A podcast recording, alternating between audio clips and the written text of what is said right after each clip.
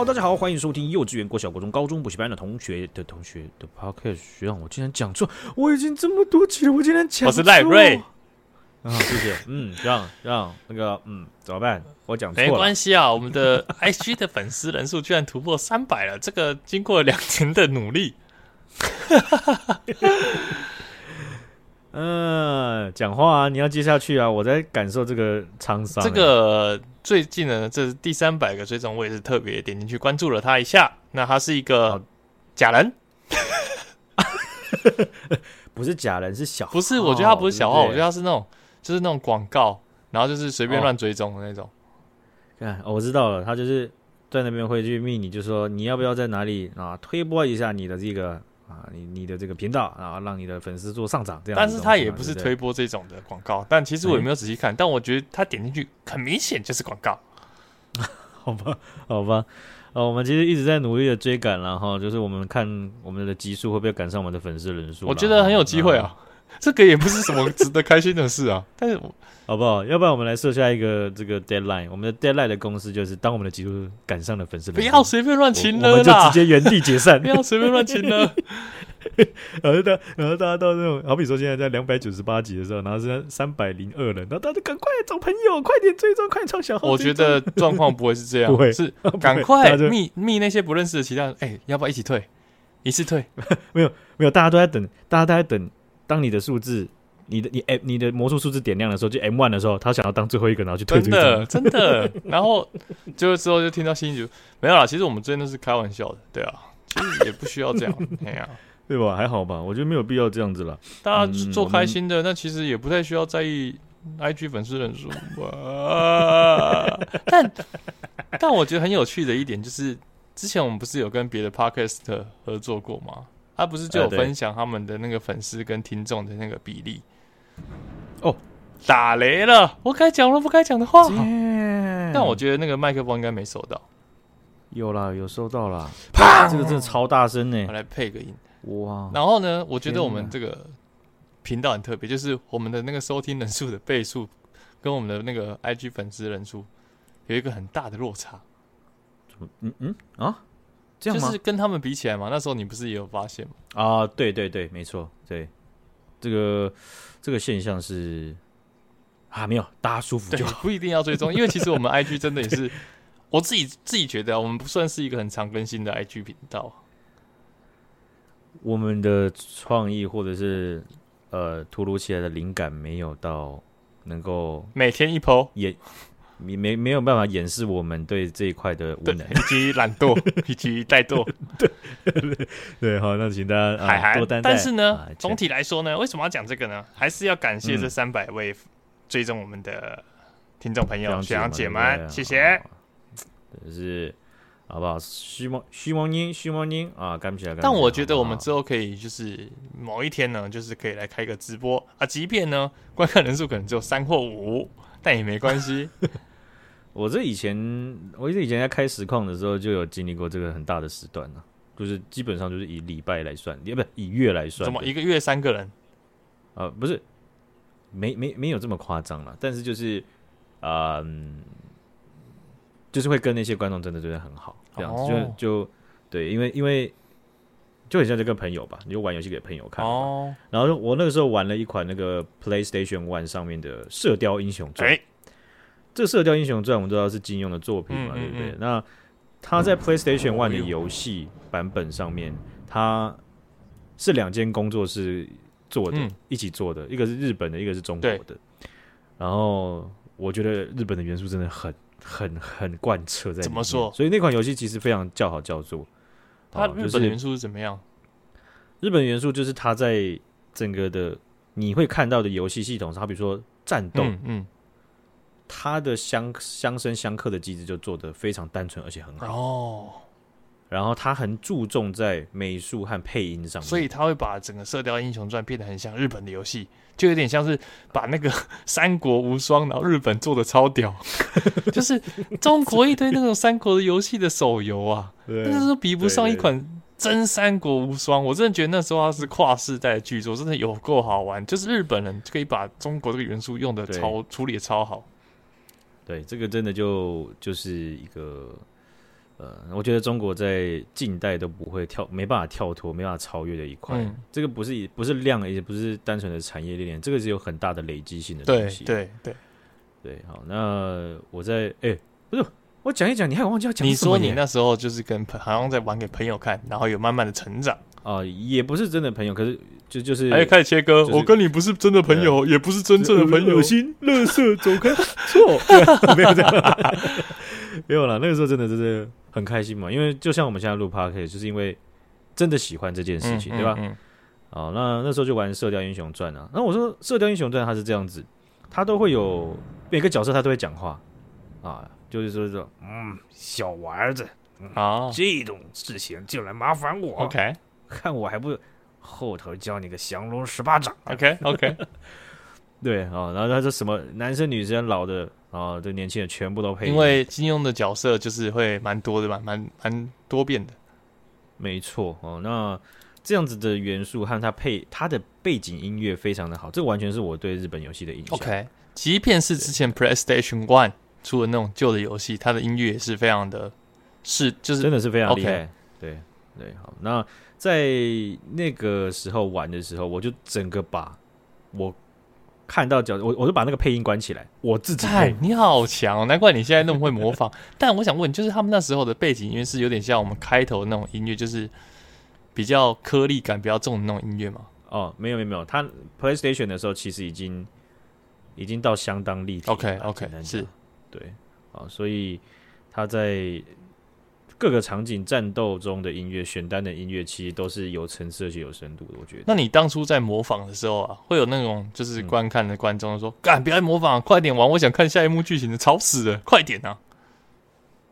我没，哎、欸，还真的没有人骂，真的、哦。对，因为大家，我觉得路过的人会留下，然后一直堆叠上去的原因，就是因为他想要看你怎么去讲每一句话，即便你没有很劲爆劲爆的表现，哦，可他就想要去。很像是听广播，一打开我就可以听一下。哇，今天玩到哪里？闭，对，然后就闭上眼睛。哎、欸，好像哦，这样子 okay, 有点像这样子。嗯嗯嗯对对对，所以我那个时候就真的是把配音关起来，然后整个从头配到尾这样。啊，我自己玩下去也不会真的很像是在刻意在配，玩到后面玩玩就是你配一配，你就会发现就是你自己很像在说故事给大家听。哦，而且你玩起来也很有趣，这样会更有趣。对啊，对啊，对啊，好，但是我自己是不会在没有开台的情况下，然后在那边 自己玩这边了，干智障，我 渴死了，这我妈看到会哭哎，这样，干我儿子在冲三小，我养他养那么大，还跟电脑讲话，嗯，好，少了，好，所以啊，这个回过头来就等于是，好吧，谢谢这位各位各位学长姐。啊，这个你看我每个 session 都要硬生个理由来谢谢一下，那谢天谢地。好，OK，那我们来看一下哈，这个上海市民呢，啊，有有发生了一件事情啊，有一位叫做丁德元的哈，他这位可以说是中国公民，上海市民呐，啊，他因为冤案呢，枉受牢狱之灾啊，啊，然后养老金被克扣，情况是怎么样呢？一九八九年的时候，丁德元他在上海市的重点工程啊立了功，啊、嗯，也就是他可能应该是系统里面的一些小角色，至少是一个角色。那他自己就声称说，在当年呢，市政府就因为他这个计奖哈，然后他就有这个住房一套。什么什么是计奖？啊，就是计嘉奖。哦，OK OK，对的，把把这个这个奖功啊记下来，不是奖奖，什么是奖功啊？这个去讲话，去讲话。呃，他当时就分配到了一个作为奖励的住房一套。嗯嗯嗯。但是他就靠腰了，他就说，哎、欸。那我这个从头到尾到现在一九八九年到现在，那我都没有拿到个房子啊啊！那他就要求上海市政府要核实看看他是不是真的有这一套房。但是呢，市政府啊，几十年来啊，不核实、不讲明、不否决任何事情 Okay. 啊。然后结果呢，他就一直的在批判，让他自己啊，还被因此抓去关，然后关了三年半。嗯嗯嗯啊，那。的这个情况呢，让他在年老的时候呢，他还在朋友圈抒发。结果他在微信朋友圈上抒发，然后在骂的时候呢，连整个两个月内，他遭到官方警告五次，五次行政告诫，太多次了吧？所以我是觉得。很夸张呐，因为他他年纪其实也不小了啦，哈，就是以从从那个时代有没有，他基本上就可以退了，然后到现在，那他到现在更可怜的事情呢，因为这个告诫，他被停发养老金跟医保，也就是我们想象的健保这种东西就停止了。对，然后他就跟上海的高等法院呢、啊、提出啊，就是直接申请，就说要立案呢、啊，要要要他他要控告这样子。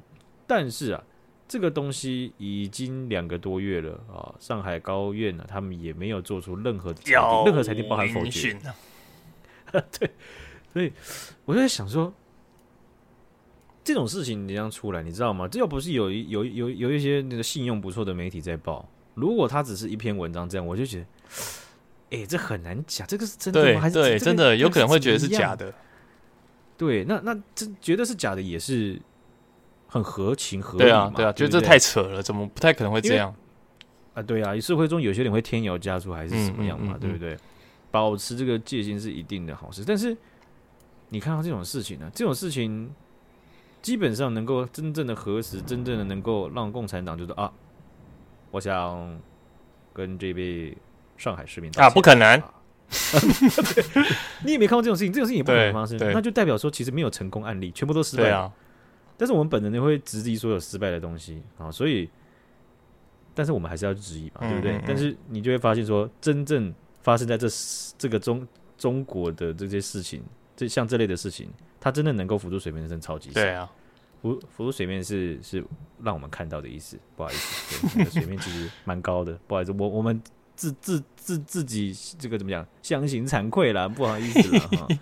之前我们有介绍那个嘛，郑州村镇银行有领、不出钱嘛？对对，然后他们之前还有爆发一个付红马事件，就是哎呀，无端给你弄个红马嘛，你就必须隔离。对啊，哦，那时候讲有有一对情侣，他们就实验嘛，对对有一个有一个没有，哦、男。对，男的有开户，女的没有，结果男的就被付红马了，超怪。这个付，这个付是应该是为父亲心慈强赋予的赋。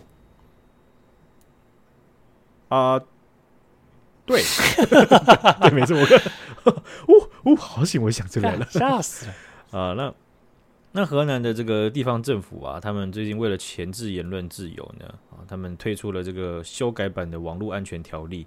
他们里面明定了一件事情，就是啊，当局认定你是重大违规者的话，哦，他会有相对应不同的处罚啊，就你发布了违法的信息啊，那我们县级以上的网信部门基本上就是呃比较高层级的这个网网网络管控的部门了，他已经告诉你了，你必须改正，那你就必须得改，对，如果。你不改或情节本身就严重了，不管你改不改，你情节本身严重的，他就是会对你处以个人哦，处以一万以上十万以下的罚款，对组织处以五万以上二十万以下的罚款。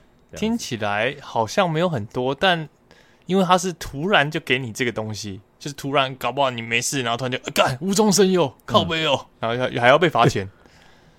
我觉得你的情景要再带入一下。OK，基本上这样子的。一万一万到十万，也就是人民币嘛，五、嗯、万到十万，组织的五万五万到二十万，这个东西啊，你摆在台湾的话，我觉得讲这样的的的的话也也蛮有合蛮合逻辑的哦，真的可以讨论一下，看会可以再高嘛？对对？对，在中国呀，是吧？何谓情节严重呢？我不知道啊，对不对？你你说的算吧。我们部门命令你改正。你不行的话，我就罚你。我看看，七月四号到现在，我们责令你改正了十八次，是不是就得罚十八次？我靠，有可能呢，这很有可能哎。没有，我我想讲的意思就是说，在司法系统很混乱的这这样这样的这种环境底下，这样即便是这样子的罚款，有人要弄，也可以变很巨额的罚款。对对哦，你就可以想到，就是说你你就是光讲，你就犯一次好了，十万块。呃，台币台币大概多少？四十几块，五十四四十五万，四十五万之类的吧，哈，四十五万呢？对对，绝大部分人其实很重的一群。是啊，是啊，是啊，对啊，哈，所以这个这个事情是，你可以看到他们也是按着来之外，他的名字也直接跟你说，反正我就改了嘛，那就合情合理，还合法。嗯，对呀，对不对？那你这样子整天在那边瞎逼逼的给政府添乱，那这样怎么可以？天天就是诉求诉。啊！告告诉那些国际媒体，是吧？给境外势力递刀子，对不对？这样不行嘛！哎，其实他在这个村镇银行的事件就有有那个对话讯息有流出来，就是自由世界的媒体有去问，在现场抗议，嗯，就是有联络到，有拿到他们的联络讯消息，然后呃联络方式，然后就微信就然后访问一下这样，对，想要密他，然后对方就问你是哪家，他就自我介绍，然后就是啊，我们这是这是哪个国际媒体，嗯嗯嗯，外媒吧，外媒吧，那不用了，哦，怕啦，就这样会。自我审查，然后也怕自己添麻烦，那就觉得他们整个就是乱到不行，他们自有苦难言还不能反应。对，这个他们可能有自己想要走的路线呢、啊，我这样讲了哈。但是呃，他们我我自己的见解可能就跟他们不一样。我认为中国发生的社会事件，有可能有相当的处置的一个情景下，就是国际媒体要讨论。没错，没错，大家要讨论，要舆论压力。对，那个压力要整个从外面这样回到中国，那才有一些动力。你。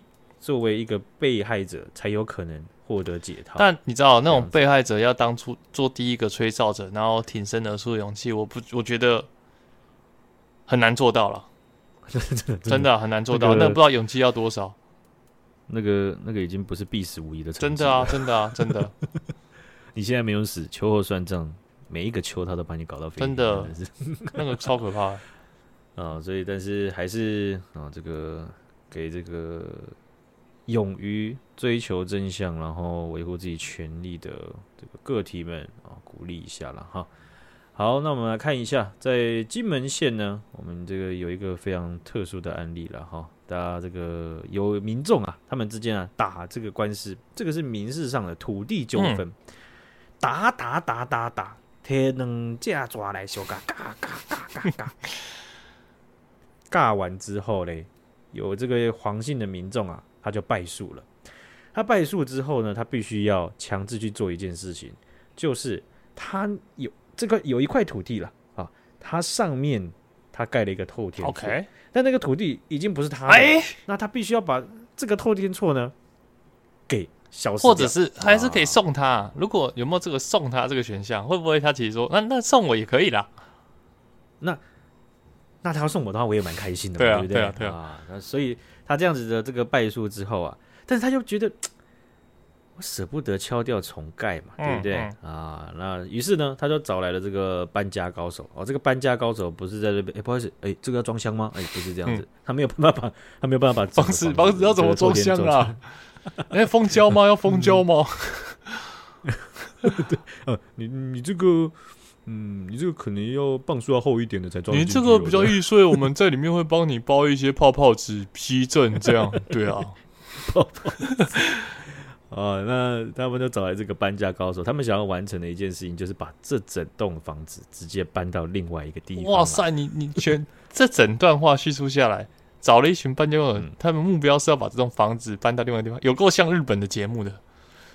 你不觉得吗？很像计划做一些很屌的事，然后就一一群记者，就是或者是一个电视台开始访问，就像那个之前那个什么，那他们他们节目名字叫什么？梦想住宅改造？对对对，类似啊，住宅改造还是什么？我也忘记了。他们后来停播，你知道吗？欸、可是不是哈，因为台台湾的电视台一直播啊，可能一直重播，那有些没看过就给疯狂啊呢。对啊，就像你你你你会你就是大概长到一定的程度，你才会发现说啊。周星驰原来这么老，对，哎，我以为他是，我以为他还二十几岁，哎，对呀，看到他老很不习惯呢，真的。超级怪的。哦，那那个时候，这个住住那个日本的节目《住宅改造王》啊，我好像看到文章就有在那边写嘛，大家都在讨论，就说哦，原来啊，当初他们是有事件发生了，就是我们都会看到那个在播那个屋主看到的喜极而泣，很开心。啊，这样子呢，很开心，这样子，对。但是其实他他们绝大部分的案件当中，屋主还是要出资非常到非常高的成本。哦，是哦，对。但是呃，节目上他们要制作商一定是以节目为节目为主，嗯，嗯，好，所以就变成是呃建筑建筑工作室嘛，应该叫建筑工作室，然后跟屋主本身他们之间其实。一般来讲，这个任务他们之间沟通就好。对对，但是变成是节目，它虽然作为牵线者，可它要拍摄很多的东西。好比说，对于工作室建建建筑师建筑事务所来讲，他们最麻烦的一件事情就是，他们需要拍一些呃工作的阶段。哦哦，但是这些工作阶段可能会延误到他们的工法的执行。对对，啊，然后甚至他们要很高度的不让屋主知道真正的一定要啊，因为这样才有惊喜嘛，让节节目拍出来才有趣嘛。对，所以就报，其实所以一定不是每一个案件都会是住户看到，屋主就可能看到他就说：“阿姐姐冲，八嘎，冲冲，阿姐姐冲开呀！”啊，这样。为什么那个屋主会讲台语啦？最扯的是这个嘛？嗯，弯身啊，不行吗？奇怪对啊，他不想要直接冒犯别人啊，对不对？好，那所以那个那个那个那些情况下，其实就后来让这个节目组，就是他，就是一定会有一些官司嘛，或者一些纷争嘛，对不对？后来他们就收掉。感觉是因为这样哦，好酷哦。对，但是呃，应该还有一些我觉得没有没有很很被着重讨论的一些原因啦。有，不然我那个那个系列那么经典，真的，而且。因为我们看到都是成功案例，所以我们可能会觉得每个都很成功，没有人会不喜欢的吧？对，啊，那我然后你你把你把自己设身处地想，你觉得有点害怕。没错没错，干什么温楚那边呢？靠腰哦。对对对，好，所以这个金门的金门县的这个搬家任务啊，他们就要把这这一片这一个土地上两层楼高啊，大概四十几平的透天厝啊，呃，就要把它移动这样子，因为呃，你看他他当初盖这个透天厝的时候啊。照媒体的报道，他是花了上千万哦，这样盖起来，然后也才盖好六年左右而已哦。你现在就要把它整个卡掉，它怎么会会接受？没错，没错。好，但是他在在整个这个这个他必须要去做的处置当中，他是要把房屋啊，他计划就是把它往后方斜后方移动三十公尺。怎么移？又不是那种。小的那种像是货柜屋，现在不是很流行吗？哦、你知道最近很流行，就是好像国外很流行，就是那种货柜屋，然后随拖随走，嗯、你可以在任何地方就租一块地，嗯、然后在那边生活，这样那样也是蛮很爽哎、欸。那个就很好移啊，这种这种透天怎么移啊？你就站在那个后门，然后就来来来来，来，哥来哥来，来来 来，都没来叮当，哥来啊，哥来啊，来来吧，紧啊，别弄掉弄掉有线了。看那个包多重哎！对啊，这个这个这个他们有测量过了哈，透天说他出过就是已经超过千吨，干好重哦。但是他他在。周边的土地上面又是那种很松软的那种农地，哦，那更哦，所以你在难度，对难度，对，就干脆哎，家带回来，对 对，我们这样子等于是看他这样的属性呢，其实觉得不可能。我们以前不就是有看到日本的节目有这样搞，嗯，然后台湾之前也有那种好像什么百人还是千人移庙的，对，就是好像有印象，就是移庙，就是也是我不知道这个是不是，就是下面有垫木头，然后让它庙在上面滚。对，但是他他呃，以以这个金门县的这个这个案例啊，我看的时候他是这样子，因为你的土地松软的情况下，它下面确实是垫木头，嗯嗯，它要让它等于是受力去平均，不要说只有单点这样子。哦，那所以受力平均的情况下，它在那个那个移动上面，它是靠那个钢管哦，然后去滚动，降低摩擦力，不然你在那个。很柔软的土地上，那摩擦力相对来来来来来，靠腰不？你来杀，你来杀啊！可是我觉得这个东西，我觉得很奇怪的事情，说台湾的这种案例这么少，我觉得公公公安的部分，我觉得应该没有很好。我，我在猜，我我我我我怎么想，我都觉得那个被推过的房子，我会怕、欸。哦，哎、欸，这样，哎、欸，你这样讲也是、欸，对不对？因为我在想说，这个钢管它也涉及到非常。复杂的计算嘛，啊，这样滚一滚，它的受力又不一样。然后你当初的建筑是真的有这种强度去，去去让它这样滚吗？一个是这个啦，不然就是如果那间建筑建设公司就是后面有提供，就是搬运前的 SGS 验证，就可能把其中几个那个墙壁的结构墙，然后有提供硬度，然后然后搬完之后，然后也要去测硬度，然后如果硬度都差不多，我觉得会比较放心一点。哦，印印度是这样，啊，嘣，大概大嘣，大概来来来，不是，哎，你这讲的很很中肯，对啊，我觉得是这样啊，比较安心啊，很不错哎，这个确实就是专业，对不对啊？对对不对？因为我在看那个那个照片，我想说，那这样这个让搬这样滚，真的有计算过，这种很严格的计算过，然后或者是去测试嘛？不然他这样。感觉这样滚一滚，滚那个从金门滚到厦门去的感觉都有可能，对不对？应该是不会滚到厦门，但我觉得，如果他们有去请一个专业的公司，我觉得他们以他每一行各业都有自己的专业，我觉得他们应该是有计算过了。但我对了，但但我后面你知道，我看到他那个，他有他其实在房子的四个面都有做那种抗压板，嗯，然后他还要去去把移动的那个轨迹的水泥啊，他要去测量它的硬度达到百分之七十左右。那感觉就是蛮专业的，反正希望你屋主没事。但如果真的出事之后，我们就就又有一个新闻可以报了。大家还记得 好过分啊！大家还记得两百一十集的时候吗？啊，屋主全部逃出来没事，但是房子不知道为什么，是希望不要了。你这个。对不对？这这不不好打，给我跟屋主道歉？啊，对不起，对不起，抱歉，抱歉，嗯，我开玩笑的，小朋友啦，不要不要等急啦。啊，这虽然透天错啊，只是移要移三十公尺啊，哦，但是他他们就有计算了哈，总共花了这个差不多三百万啊，去解决这个东西。可是你想啊，他在这个权状上面的问题啊，啊，在这个败诉的情况下。他的土地这个产权，这个这个土地权有有纷争的情况下，他花三百万就可以解决，其实某种程度上也是蛮真的。而且我觉得就是双方合意的状况下，那我觉得应该是不会有什么问题了。反正嗯嗯嗯，他们都答应他们的要求了嘛，那屋主也觉得他们这样办没问题，那就绝对是 OK 了。好，我们来看一下这个在中国广西啊，他们泉州呢有一个文件啊，最近被曝光了啊，这个最近。这个这个、这个新闻一直想报，哦，在在握在手上看有没有什么事情在发生，结果就没有事情了，那 就只能拿出压箱宝啦。啊，因为这个事情呢，其实我觉得它有趣，它它它的关键点，我觉得有趣的地方是在中国社会，其实对这件事情，它虽然没有很多人知道，但是在网络上知道的人其实反反弹蛮大的，哦、而且大家有有一些人都有共鸣这样子。他所讲的东西就是叫社会调剂，就这样调剂。调剂，你觉得这个字，哎，你有听过吗？有啊，废话，调剂身心啊，有点像是，啊、嗯，可能下班放松需要调剂一下啊。那这个字，你知道他们用在很特殊的地方，好比说，他们在我们在考研究所啊，我们不是会有一个你自己可以去申请学校，对，然后另外一个就是你用分数分发嘛，对对对。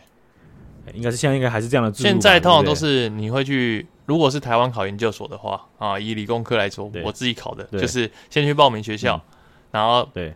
报完学校之后，每一间学校都各自有各自的放榜，然后呢，对，你再依据有放榜，你有上的学校自己去报道，所以不会是分发的。嗯嗯嗯嗯。OK，那所以后面会是分，后面还有个分发的部分嘛？如果失败的话，不会没有了。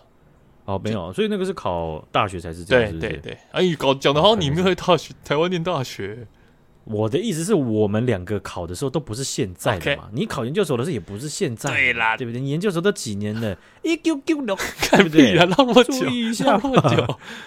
对对对，这一直以为自己是年轻人，对不对？对哦，一直搞错。好啊，那那那这其实啊，他们的调剂的这个形容啊，就是用在分发我们的分发哦。然后我们的那个后面的分发阶段，他们讲的就是调剂。嗯嗯哦，但其实也不是完全一样啦。简单来讲，就是说你，你如果你想要的学校你填了，然后你上不了，那你接受调剂吗？就是他们去帮你分发到他们，就是啊，不是一个萝卜一个坑，分发分发分发这样子啊，从上海帮你分发到福州啊，这样子的概念这样。那所以这样子调剂就是像这样子的概念。如果都没上学校，那当然只能接受啊。如果不想重考的话，嗯，对，我想这几年可能在中国的话。这样子比例人会越来越多，因为他们的高考也好，或考研究所也好的人数都是翻倍以上的成长。嗯嗯嗯，在这两年，然后你就可以看到中国的这个各种因素在造成的这种致使的这种情况啊，经济也好啊，社会的因素也好啊，或者是工作的需求占了啊，那是经济。那你再举一个啊，公司的需求。那就是经济啊，你应该逃不出经济的。那但 其实我觉得很多人去念硕士，应该都是为了找工作的需求吧？对，但是有一个东西是他们要延缓找工作。哦，一个也应该也是这样，因因因因为因为是这样子。如果你是你是学士的话，你毕业的时候你会想要延缓找工作，嗯，你想要在观望情绪。对，另外一个是说。你因为在现在职场工作就真的超级少、超级难找，所以你想要增加竞争力，所以你就去读研究所。对，而且搞不好起薪也是想要找工作，然后起薪也可能差很多，那就是经济。对，那就是经济。我真的快笑死啊！所以他们的调剂是在讲这个东西了哈、嗯。对，所以调剂这个字，我真的一开始真的不太习惯，他们把调剂用在这件事情上。OK，好，社会调剂，他们这个词呢就暴露在这个流出的文件当中了。这个申诉人啊，他有一个申诉人，他在他就讲了说，他在一九九零年的时候呢，一九九零年当年哦，他缴不出他超生的罚款，嗯，啊、哦，当时有一胎化政策嘛，对不对？他就超生了，但是啊，这个罚款他缴不出来，所以他未满一岁的儿子就被计生干部，这个计是计划生育的干部。哦，干，他们好说这种很奇怪的简称哦。对，我想寄生，你寄生谁啊？寄生兽吗？啊，啊，右手就有一个寄生兽这样子，啊、不是啊？这个寄生干部就计划生育的干部，这就是说指控，就是说寄生干部啊，当时因为缴不住我们我们那个家缴不住罚款，所以他就把这个未满一岁的儿子给强行抱走了。哦，然后他就希望他自己有生之年，他们能团圆，可以跟那个跟可以团圆，至少见个一面吧。啊、嗯嗯嗯，那这个泉州县呢，他们这个卫生健康局的文件呢，哦，就点出了哦，报流出来之后啊，大家大家会发现了，哇，他们当时真的是会对一般一一般就是对那种没有权势的超生父母啊，开罚社会抚养费啊。什么叫社会抚养费？你超生了，那社会要帮你承担这个超生的责任了，啊，你造成了怎么国家的负担？所以啊，对不对？超生是当初他们什么一胎化政策的时候，所以不能生第二胎这样。对，你不能超，你不能生嘛。而且 Okay.、啊、很多人都偷生啊，或者是不小心，或是不挂户口啊，Okay. 或什么挂人家的户口啊，这样子。嗯嗯嗯，其实我这这个情况，我到伦敦的时候，我有一个朋友，我有个同学，然后就是就是我认识嘛。我算一下，呃，他他那个时候到伦敦的时候，其实才大概十八十九岁，哦，年轻。哦，到到到到现在也是很年轻的，可是他就是不挂户口的那个，哦、他是后来才转挂到别人的户口，是就是因为他是超生的。OK，对，所以你这样时间算一算，其实也是也是很合很逻辑的。所以代表那个一台化其实只在课本学到，其实离我们现在的年纪是真的遇得到，而且不会离我们很遥远。对，完全不会很遥远，而且至少都还在他们。有看过社会上发生过这种事情的时，这的时段，哦，就他们都还很了解，这样子。那这个社会抚养费啊，对当时很多的父母啊，真的是负担不起了，哈。那所以就他们生下来孩子就强行被抢走，在这个文件里面呢，还甚至直接定定定出了一个专有名词，就叫社会调剂，社会帮你调剂你的小孩，靠，还帮你分发。对，啊，帮你分发出去，那你这些小孩也没有，也绝大部分你也找不到记录或者是验证，就是说他到底最后去了，哪他甚至名字都改了，好，所以当时的计划生育政策了哈，你就只要缴不出罚款，甚至你一些家具、电视、猪都会被带走抵押，啊，那那这个申诉人他就讲他。他爸爸当时有借几千块人民币，但是还是没按按时缴款，然后还是小孩被抱走。这个超违反人性的，就是自己的小孩，然后好像在打电动一样，你多一个，好，我帮你派派到别的地方，那里是多一个萝卜一个空，好像在打游戏，可是这超违反人性的。我我我我我，因为我我我想到那个情况，我觉得我觉得我不知道，我我可能当下，当然了，假如说他真的这。我不是在那边拉扯，然后那边抢他的话，我觉得他他消失之后，我可能我就直接想到，很像是我可能隔天或是怎么样的时候，我就坐在那边，然后整个人就放空，然后也不知道该讲什么。绝对绝绝对会，对，就是很很很，整个好像自己的什什么，自己的就真的是自己的骨肉被抢走的那 种那种。对啊，对啊，对啊，对，很像骨跟肉这样子啊。那其实啦，这样的事情在过往在中国的社群媒体上或是或网络上也有报过了哈，因为。这个事情呢，在中国的社会上，大家多有耳闻。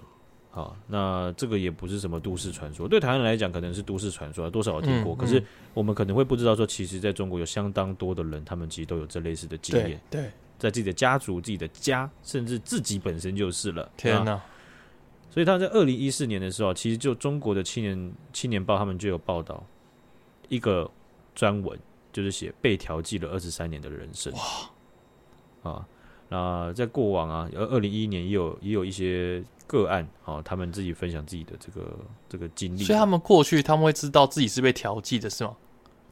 他们可呃，好比说后面辗转得知，对后面的家庭有跟他讲，Okay. 但他也找不到原生家庭。哇塞！啊，那这这这些事情呢，以当事人来讲，我们我们也没办法去，甚至也没办法去抓一个范围说啊。这一些被调剂的对象，他长大之后应该要怎么想？没有应该，对不对？那这所以所以这些东西其实都造成了嗯很难量化的那种个体的图害。我觉得不管情绪上还是真的身身体上的这样子，真的，我觉得这个没有亲身体力很难想象。搞不好你就觉得说，你看，假设我现在爸妈我是被领养，我还是很爱他们啊。那我我怎么会想要去找原生？嗯、但我觉得你没有亲身体历过，不知道，可能我们都无法永远这辈子都无法理解说。想要去追求自己，找到自己原生家庭的那种感觉。对，你知道我我那时候在印度的那个达兰萨拉，就是西藏人的流亡聚落嘛。嗯，嗯，我那时候很有印象的，就是说那边也只有分成两种人，一种我说两种人是指西那些所有的西藏人，数十万的西藏人，他只有分成两种人，一种就是你出生在中国境内的西藏，然后你逃了出来，对，在达兰萨拉住了下来。另外一种就是，你从来没有看过你父母所说的故土。OK，你出生就是出生在印度，但你是西藏。哦，这是另外一块的，就是寻根，就是那种寻根的感觉。你从来没有看过你、你、你、你、你这个族族群、你这个聚落、你这个民族的故土。所以我那时候就一直在想，一直在想要体会这个。我说不是想要真的实现，我想要去。想想看，说，那如果是我的话，最大的冲击会是什么这样子？嗯嗯、因为你在你在别的地方一生下来，你就是难民，你就是一个不是印度的公民，然后你也没看过你的故土，所以你你记不记得我之前有讲过说，其实我本能的不会很喜很很觉得说，哦，西藏好美，我好想去中国境内西藏看看这样子，也是因为我认识的这些人之后，我会觉得，一个是他们都没有看过，诶，第二个是。现在他们回不去的原因，就是因为有中国政府、中国共产党统治呢。对，那样子的西藏是他们会希望我看到的西藏。哦，嗯，对不对？这样好像有点不好意思吧？好像就是，哎、欸，那我那我搭飞机过去了，拜拜，这样。我，这也不是真的，真的。对啊，对，所以我就觉得，我本人呢就不会想要去看现在中国境内的西藏。嗯嗯。嗯对啊，对啊，所以你知道，像这个这个东西，好像有点套用到香港上，好像有点类似，对啊，对，对啊。现在香港都变成这样呢，我们去去香港，对对，有些香港人来讲，一定五味杂陈。搞不好他现在也不想推荐你那里有什么，就感觉好像帮忙反倾销之类的。嗯、啊，对啊，或者是说啊，你要去去，他他也他他也不至于到真的会没有办法去给你一些推荐，但是他就是就感觉就有点，有些人应该会心里有一些疙瘩。没错，没错。好，那我们今天就分享到这边啊，谢谢徐阳姐，谢谢徐大家，大家拜拜。再见。